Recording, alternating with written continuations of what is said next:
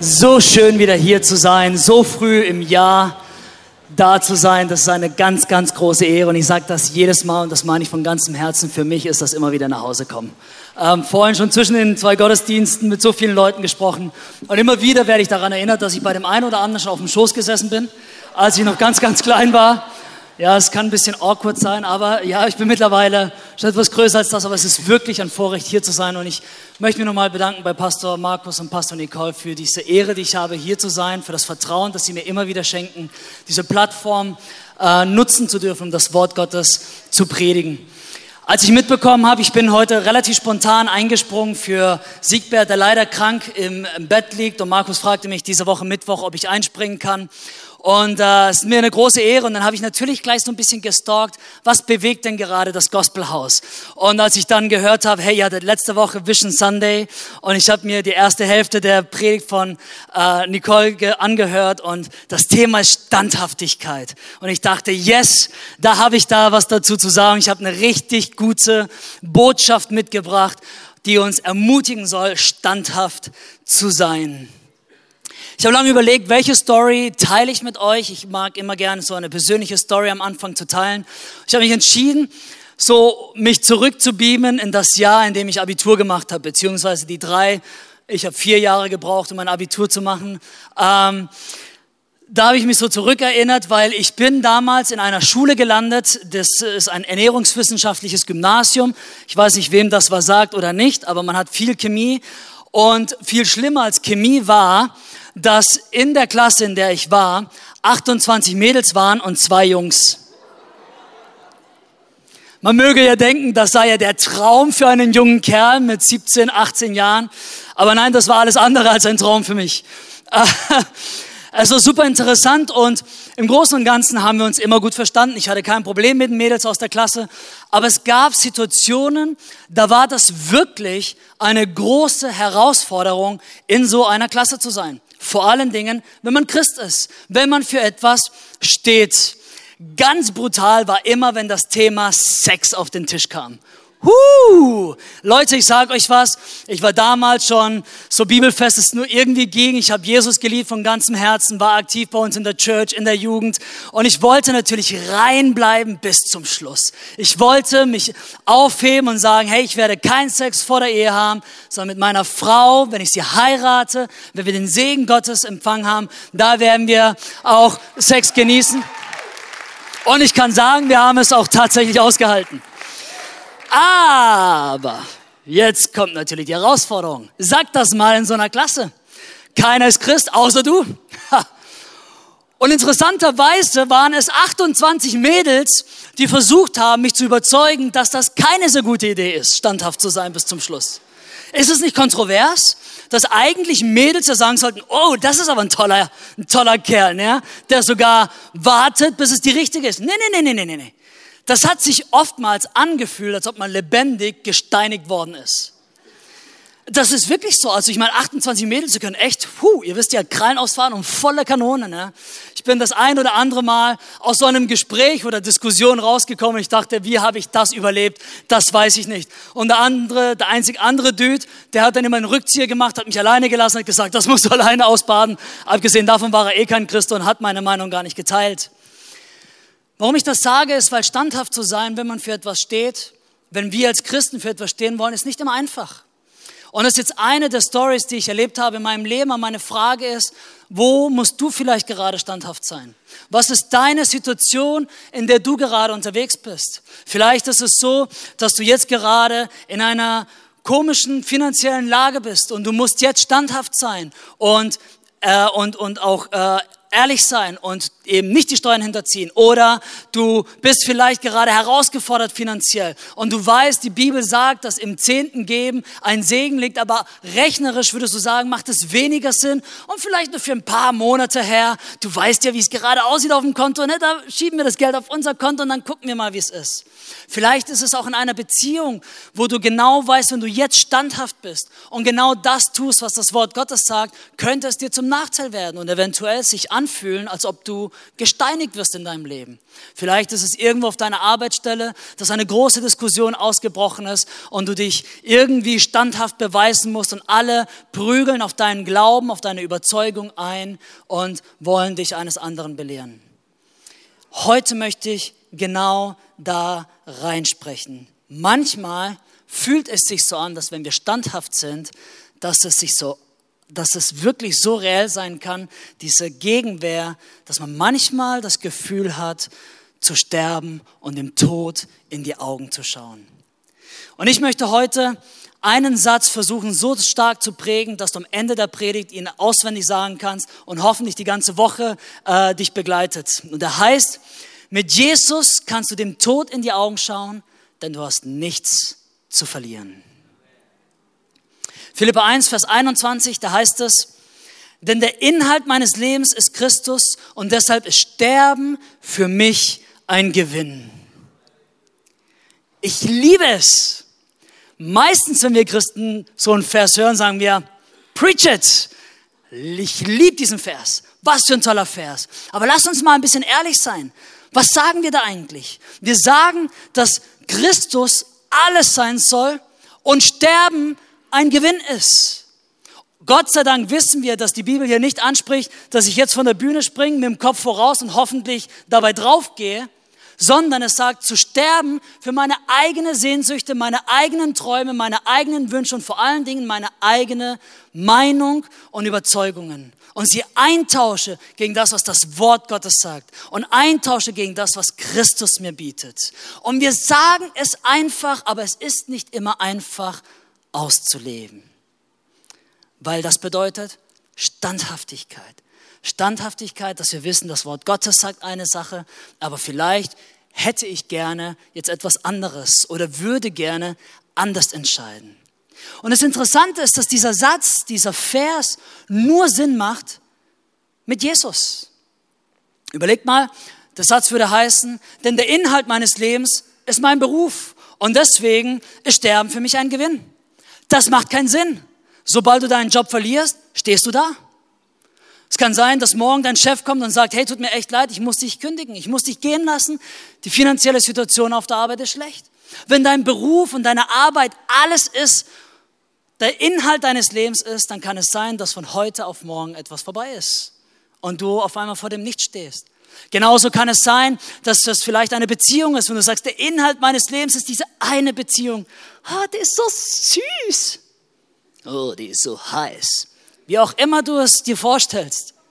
Wenn wir sagen, diese eine Beziehung, dieser eine Mensch, das ist der Inhalt meines Lebens und ich möchte jede Minute bei dir sein. Und man darf das auch mal sagen, wenn die Schmetterlinge im Bauch sind und so weiter. Das ist, das ist alles in Ordnung. Aber ihr versteht, glaube ich, was ich meine.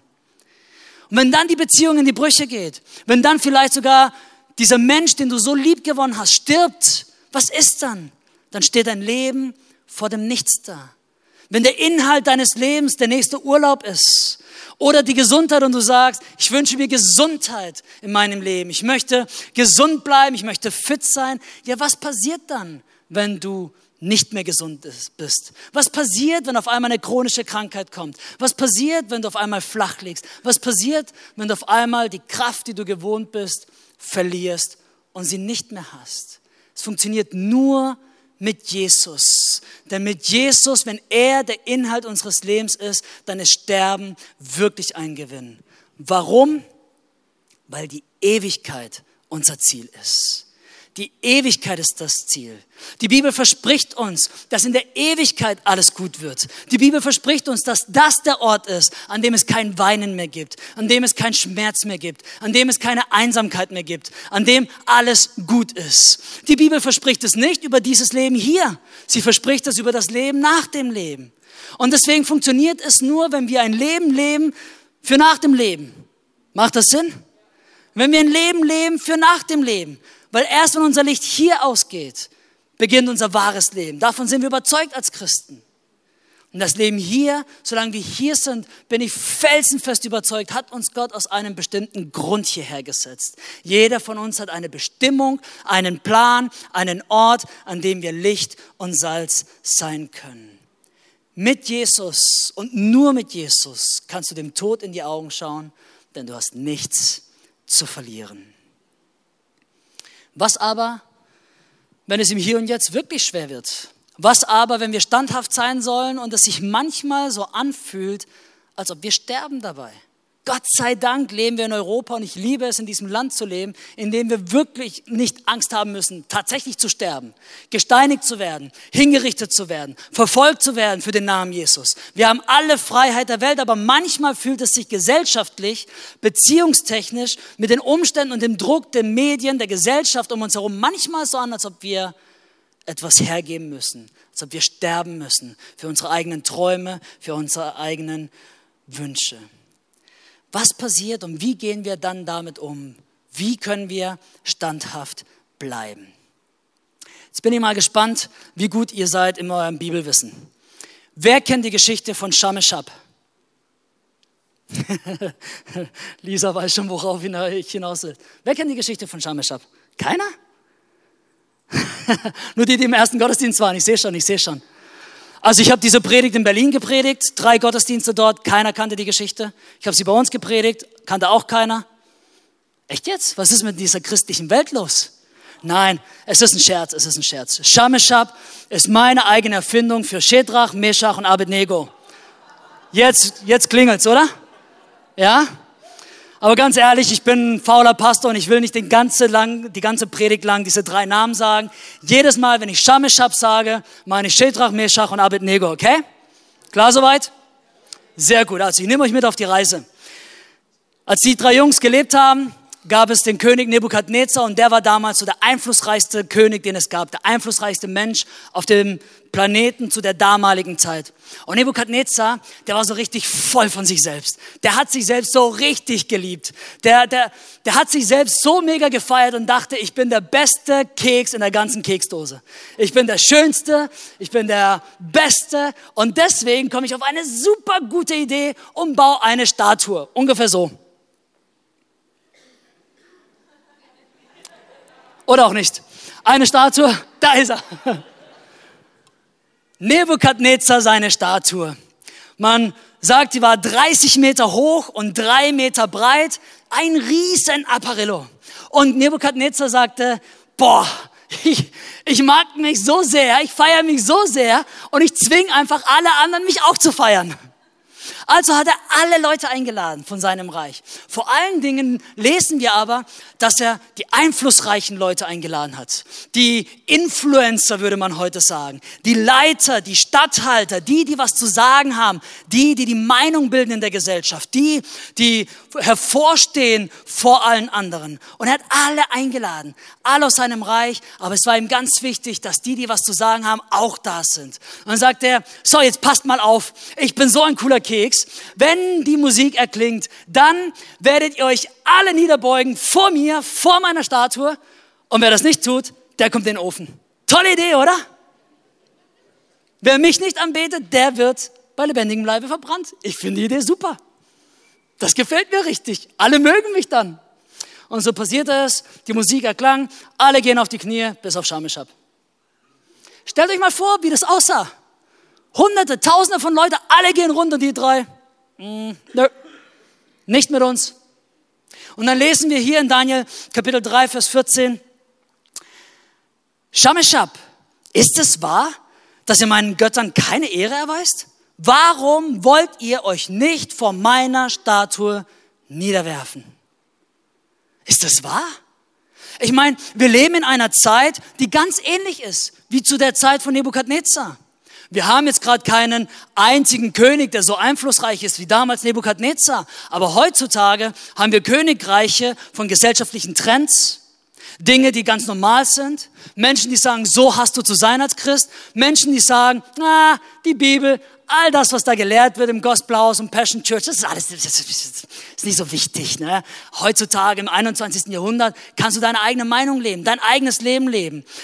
Systeme dieser Welt, die uns zwingen, uns gedankenlos und kopflos niederzuwerfen. Habt ihr das schon mal erlebt, dass die gesamte Gesellschaft sich niederwirft vor dem nächsten Trend? Vollkommen egal, wie der Trend gerade aussieht. Alle machen mit, alle Influencer, selbst Firmen machen Logo-Neuerfindungen, um irgendeinem Trend zu folgen. Ich finde, echt jetzt? Alle einflussreichen Leute machen mal mit. Und dann stehen wir da als Christen und sagen, nee, nicht mit mir. Und Nebukadnezar, der war wütend.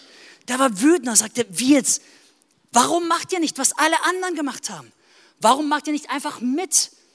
Und ich meine, die Jungs, die waren ihm ja nicht ganz unbekannt. Er sagte, ich habe euch echt gern, aber Leute, ich muss euch leider in den Ofen werfen. Warum überlegt ihr so viel? Warum macht ihr euch was aus eurem Gott? Warum werft ihr euch nicht nieder, so wie ich es gesagt habe? Ich bin doch so ein toller Mensch. Das ist doch so eine tolle Idee. Das ist doch so ein toller neuer Trend. Warum bist du standhaft? Und Tatsache ist, wenn du für nichts stehst, fällst du für alles. Wenn wir als Christen nicht standhaft sind für unseren Glauben, werden wir für jeden neuen Trend auf dieser Welt fallen. Wir werden für jede Lüge des Feindes fallen. Wir werden für jede noch so kleine Herausforderung fallen. Wir werden es nicht aushalten können, weil wir irgendwie das Gefühl haben, oh, ich muss da mitmachen. Oh, ich muss mich da einlassen. Nein, wenn wir für Jesus stehen, können wir für ihn stehen. Und ich finde es super inspirierend, wie Shameshab dann geantwortet hat. Hier lesen wir dann ab Vers 17. Shameshab jedoch entgegneten, wir werden gar nicht erst versuchen, uns vor dir zu verteidigen. Unser Gott, dem wir dienen, kann uns aus dem Feuer und deiner Gewalt retten. Aber auch wenn er es nicht tut, musst du wissen, o oh König, dass wir nie deine Götter anbeten oder uns vor der goldenen Statue niederwerfen werden. Ich finde es cool, die drei Jungs, die hatten echt was drauf. Ich finde es interessant, dass sie im größten Respekt diesem König begegnet sind und sagten, oh König, sie haben anerkannt, dass er eine Figur ist, die was zu sagen hat. Sie haben anerkannt, dass sie in dieser Realität leben, dieses Königs. Und sie haben anerkannt, dass er die Macht hat, ihnen das Leben zu nehmen. Aber sie sagten gleichzeitig, wir müssen uns vor dir nicht rechtfertigen. Wir müssen dir keine Rede und Antwort stehen. Du bist nicht der höchste König, den es gibt.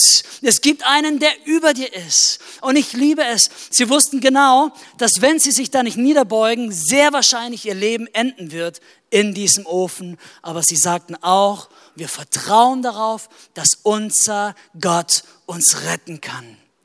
Unser Gott kann uns durchtragen. Und ich glaube, und so war mein Eindruck während dem Worship äh, jetzt für den zweiten Gottesdienst, ich habe so einen Eindruck gehabt, dass Menschen hier sind in diesem Raum, die, die heute noch mal ganz frisch lernen dürfen, Gott zu vertrauen. Gott zu vertrauen und, und einfach diese Entscheidung zu treffen, Gott, ich lasse mich in deine Hände fallen. Ich will die Angst beiseite legen, die Angst, irgendwie in dieser Welt etwas zu verlieren, die Angst, mein Gesicht zu verlieren, die Angst, eine Beziehung zu verlieren, die Angst, finanziell schlecht dazustehen. Ich möchte dir, Gott, vertrauen, ich möchte den Weg mit dir gehen. Und ich glaube, dass Gott dich heute ermutigen möchte und sagen möchte, vertrau mir. Für Shameshab war es klar, das endet wahrscheinlich nicht gut für sie. Aber sie wussten, sie müssen sich von Nebukadnezar nicht rechtfertigen.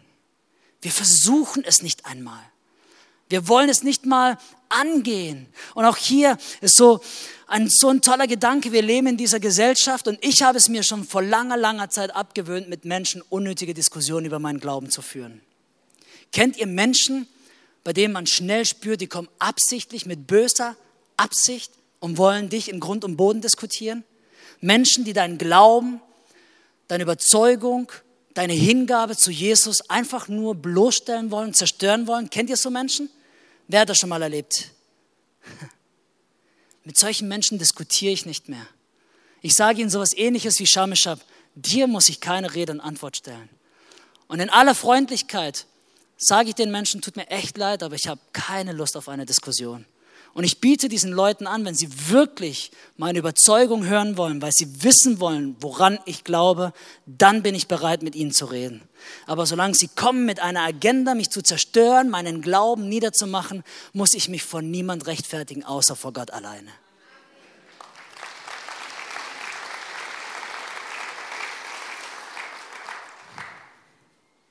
Sie wussten, unser Leben ist vollkommen in Gottes Hand und er kann uns retten.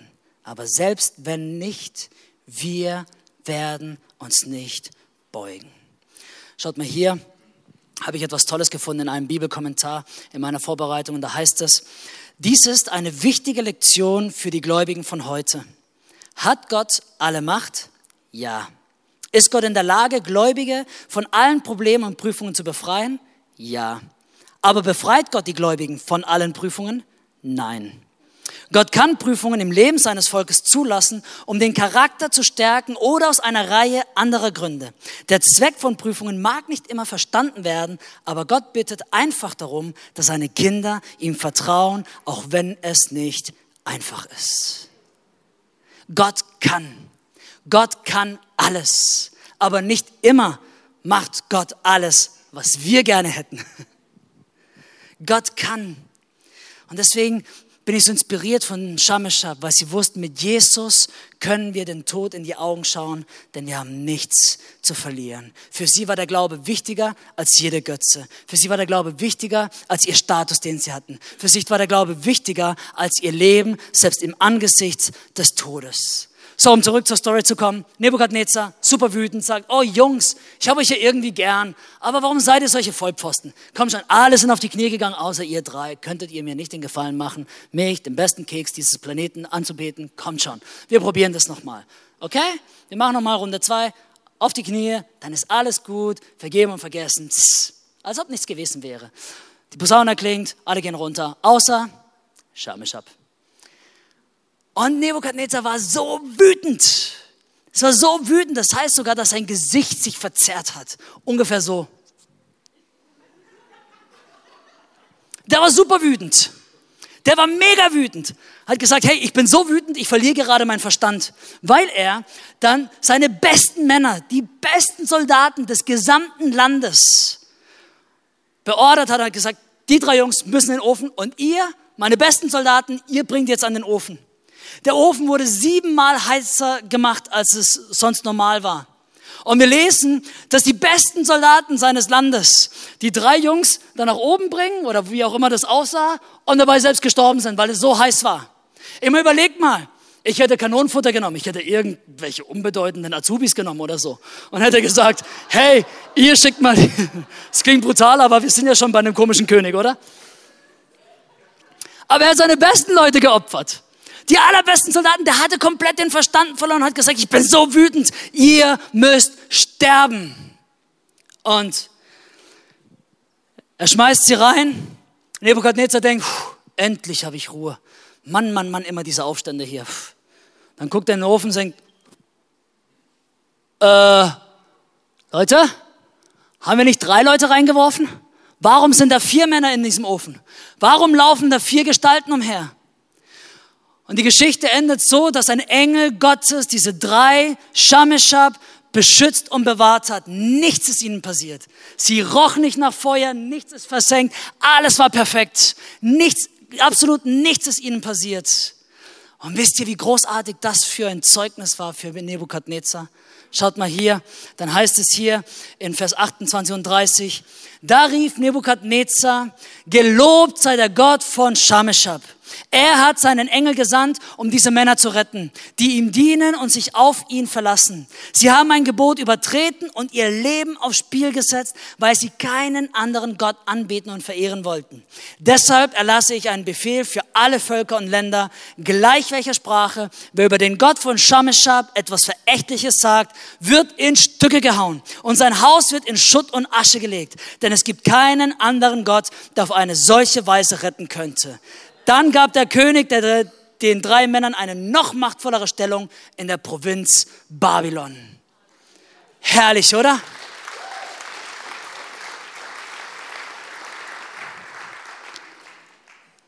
Ich liebe, was für ein Zeugnis die drei Jungs waren. Nebukadnezar meinte dann, sehr cool. Das mit der Statue, das war nur ein kurzer Trend. Ich weiß, ich war ein bisschen daneben gelegen. Es gibt noch einen, der noch ein bisschen größer ist als ich. Also gut, wir drehen den Spieß um. Alle beten jetzt den König von Shameshab an, den Gott von, äh, von Shameshab. Und wer daran nicht glaubt, der wird in Stücke gehauen. Irgendjemand muss immer sterben. Ha. Voll gut, oder? Aber überlegt mal, was für ein Zeugnis das war. Weil sie standhaft waren, wurde der mächtigste Mann der damaligen Zeit überzeugt, dass es jemand gibt, der mächtiger ist als er weil sie standhaft waren, hat jemand ein Zeugnis erlebt, dass jemand da ist, dass ein Gott da ist, der retten kann, auch wenn die Situation aussichtslos aussieht. Meine Pointe heute ist nicht, und bitte nicht falsch verstehen, dass wenn wir standhaft sind für Gott und für sein Wort und für das, was er gerne hätte, was wir in unserem Leben tun, ist es keine Garantie, dass wir immer ein einfaches Leben haben werden. Shameshab waren bereit zu sterben für ihre Standhaftigkeit. Sie wussten nicht vorher, was passieren wird. Wir wissen vorher, was passieren wird, weil wir das ganze Ding schon lesen. Für sie war die Realität eine andere und sie haben damit gerechnet, dass sie verbrennen werden. Und sie sagten, und dennoch vertrauen wir darauf, standhaft zu sein, resultiert leider oft, und jeder, der schon lang genug im Glauben unterwegs ist, hat es wahrscheinlich schon erlebt, standhaft zu sein resultiert oft in Verlust resultiert oft darin, dass wir vielleicht Menschen gehen lassen müssen, dass wir Beziehungen beenden müssen, dass wir vielleicht finanziell im, Hin äh, im Nachteil sind, dass wir vielleicht eine Arbeitsstelle verlieren, weil wir nicht bereit sind zu lügen, wie auch immer dein Kontext aussieht. Standhaft zu sein ist nicht eine, eine Garantie dafür, dass alle das toll finden. Aber wenn doch, dann ist es das größte Zeugnis, was es gibt. Und ich erlebe es immer wieder dass wenn wir nicht links und rechts abbiegen, aber wenn wir standhaft sind, dass irgendwann mal Menschen zurückkommen und sagen, hey, sag mal, damals, ich weiß, damals war ich nicht so nett zu dir und habe dich immer fertig gemacht wegen deinem Glauben, aber zehn Jahre später habe ich schon drei Beziehungen an die Wand gefahren und du bist immer noch glücklich verheiratet. Sag mal, was ist denn anders mit dir? Und wir können Zeugnis, Zeugnis geben. Menschen, die vielleicht dich ausgelacht haben, Menschen, die dich verachtet haben, Menschen, die dir Nachteil verschafft haben. Oftmals passiert es und wir erleben es immer und immer wieder, dass unser Leben und unsere Standhaftigkeit ein Zeugnis ist. So lass uns standhaft sein. Mit Jesus können wir den Tod in die Augen schauen, denn wir haben nichts zu verlieren. Denn die Ewigkeit ist unser Zuhause. Nichts auf dieser Welt gibt uns die Garantie, die Jesus uns gibt in der Ewigkeit. In Römer 8, Vers 18 und 19 heißt es, im Übrigen meine ich, dass die Leiden der jetzigen Zeit nicht ins Gewicht fallen, wenn wir an die Herrlichkeit denken, die Gott bald sichtbar machen und an der er uns teilhaben lassen wird. Ja, die gesamte Schöpfung wartet sehnsüchtig darauf, dass die Kinder Gottes in ihrer ganzen Herrlichkeit sichtbar werden. Was für eine Zusage Gottes. Das Leiden dieser Zeit, dieser Verlust, den wir vielleicht erleben, dieser Moment, in dem wir denken, wir haben Nachteil erlebt, weil wir standhaft sind, sind nichts im Vergleich zur Herrlichkeit, die wir in der Ewigkeit erleben werden. Dann, wenn alles perfekt ist. Leute, wenn du Christ bist und du hast nicht eine wirklich lebendige Hoffnung und Erwartung an den Himmel, ich sage dir, das ist der beste Game Changer, den es gibt in deinem Leben. Wisst ihr, ich freue mich richtig mega arg auf den Himmel. Ich liebe mein Leben und ich liebe, was ich machen darf. Ich liebe meine Familie, ich liebe meine Church. Aber ganz ehrlich, ganz oft sage ich, Herr, ich freue mich noch viel mehr auf den Himmel. Nicht, weil ich hier gehen möchte, aber ich halte es mir lebendig vor Augen. Und ich sage, all das Leiden, all der Schmerz, all das, wo ich vielleicht verzichten muss hier, ist nichts im Vergleich zur Ewigkeit. Ist nichts im Vergleich zu dem, was im Himmel auf mich wartet. An dem Ort, an dem ich einfach sein kann. Ohne Schmerz und ohne Not, ohne Angst, ohne diesen tiefen menschlichen Drang, irgendwie was bedeuten zu müssen. Ohne diesen Drang, mich vergleichen zu müssen. Ohne diesen Drang, perfekt sein zu müssen einfach nur sein in der Gegenwart Gottes. Die volle Bestimmung unserer Persönlichkeit. Das ist unser Ziel. Und deswegen macht das Sinn, standhaft zu sein. Denn der Inhalt unseres Lebens ist Christus. Und deswegen ist Sterben ein Gewinn. Es macht mit nichts anderem Sinn, außer mit Jesus. Und während wir hier sind auf dieser Erde, Habt ihr gehört? Wartet die gesamte Schöpfung sehnsüchtig darauf, dass wir unsere Rolle einnehmen. Sie wartet sehnsüchtig darauf, dass eine Gruppe von Menschen, du und ich, Nachfolger Jesu, standhaft sind und dieses Licht sind. Jesus hat uns nicht umsonst mit Licht und Salz verglichen. Er hat nicht umsonst gesagt, geht hin in alle Welt und verkündet die frohe Botschaft. Er hat nicht gesagt, jeder wird uns mögen. Er hat nicht gesagt, jeder wird uns feiern. Aber dennoch wissen wir, dass die, die bereit sind zu hören, die, die bereit sind, das Evangelium anzunehmen, sie warten sehnsüchtig darauf. Und wisst ihr, selbst die Menschen, die uns verletzen wollen, die Menschen, die uns auslachen, die Menschen, die auf Abwägen sind, diese Menschen warten sehnsüchtig darauf. Sie wissen es nur noch nicht. Sie sind Opfer des gefallenen Systems. Sie suchen nach Anerkennung und Liebe und Bedeutung in all den Dingen, die keinen Sinn machen, weil sie nur in Jesus Christus äh, Sinn macht. Wir sind berufen, standhaft zu sein, weil die Schöpfung sehnsüchtig wartet. Ich möchte uns Mut machen, dass wir bereit sind, uns Gott hinzugeben und zu sagen, ich werde nicht abweichen und ich muss niemanden Rechenschaft abgeben, außer Gott alleine. Und selbst wenn er mich nicht rettet aus dieser Situation und es aussieht wie ein Nachteil, ich weiß, dass ich in Gottes Händen sicher bin. Er wird mir alles geben, was ich brauche. In Jesu Namen. Amen. Lass uns gemeinsam aufstehen.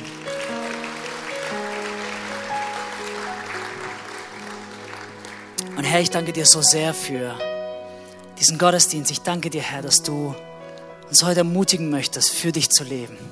Danke, Jesus, dass du am Kreuz den Preis bezahlt hast, sodass wir freigesprochen sind von unserer eigenen Natur, von dieser sündhaften Natur, von all dem, was uns klein hält und zurückhält. Danke, Jesus, dass du unser König bist und dass wir wissen dürfen, dass in dir unser volles Leben ist. Und dass, wenn du der Inhalt unseres Lebens bist, dass selbst Sterben ein Gewinn ist, weil die Ewigkeit auf uns wartet.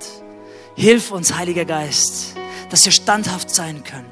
Schenk uns Mut und eine Überzeugung, eine innere Überzeugung, dass wir niemanden und nichts Rechenschaft abgeben müssen, außer Gott alleine.